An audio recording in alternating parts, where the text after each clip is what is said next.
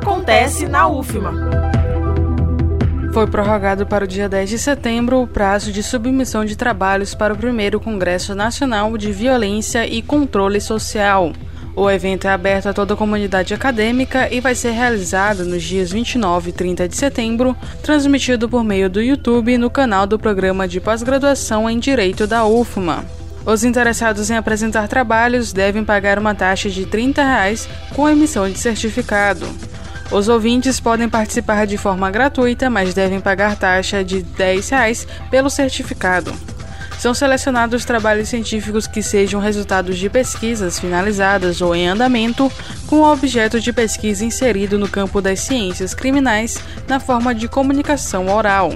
A inscrição e o processo de submissão dos trabalhos podem ser feitas por meio do site even3.com.br.